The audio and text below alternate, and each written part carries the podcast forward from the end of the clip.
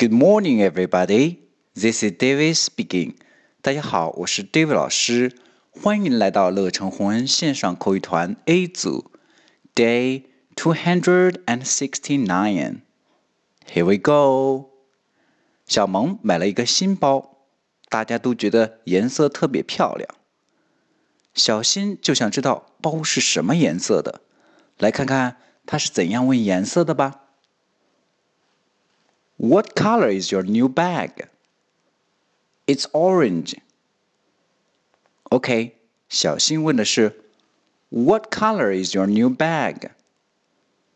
What? What? Color?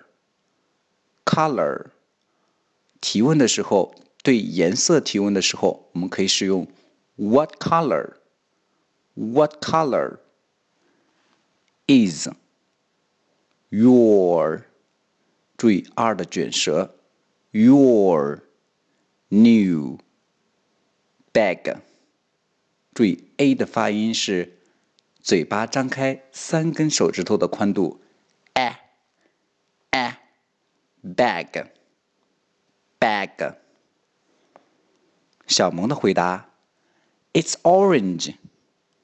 It's orange. 原来书包是橙色的。 OK，我们完整来一遍。